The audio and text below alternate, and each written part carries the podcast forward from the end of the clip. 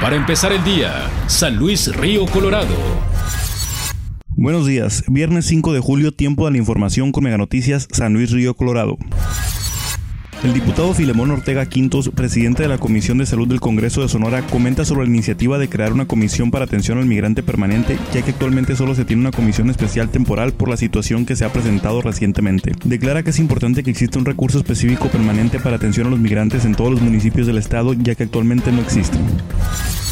El doctor Abel Sánchez Cervantes presentó en ayuntamiento una propuesta para la conformación de una comisión especial que tenga como objetivo crear un reglamento de tránsito y movilidad urbana. Si bien existe una ley de tránsito, es necesario un reglamento donde se especifiquen los riesgos y la forma de prevenirlos.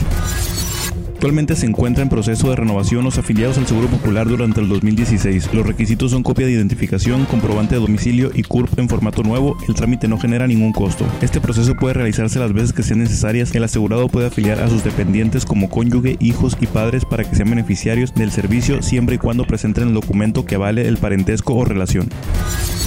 El arribo de la Guardia Nacional en San Luis Río Colorado con 450 elementos se encuentra próximo, así lo mencionó el alcalde municipal. Ante esto los ciudadanos mencionan que aún con la Guardia Nacional solo se ayudaría poco a la ciudad. De la misma forma opinaron que la seguridad actual que radica en el municipio es moderada ya que a pesar del actuar de las autoridades policíacas siguen existiendo homicidios.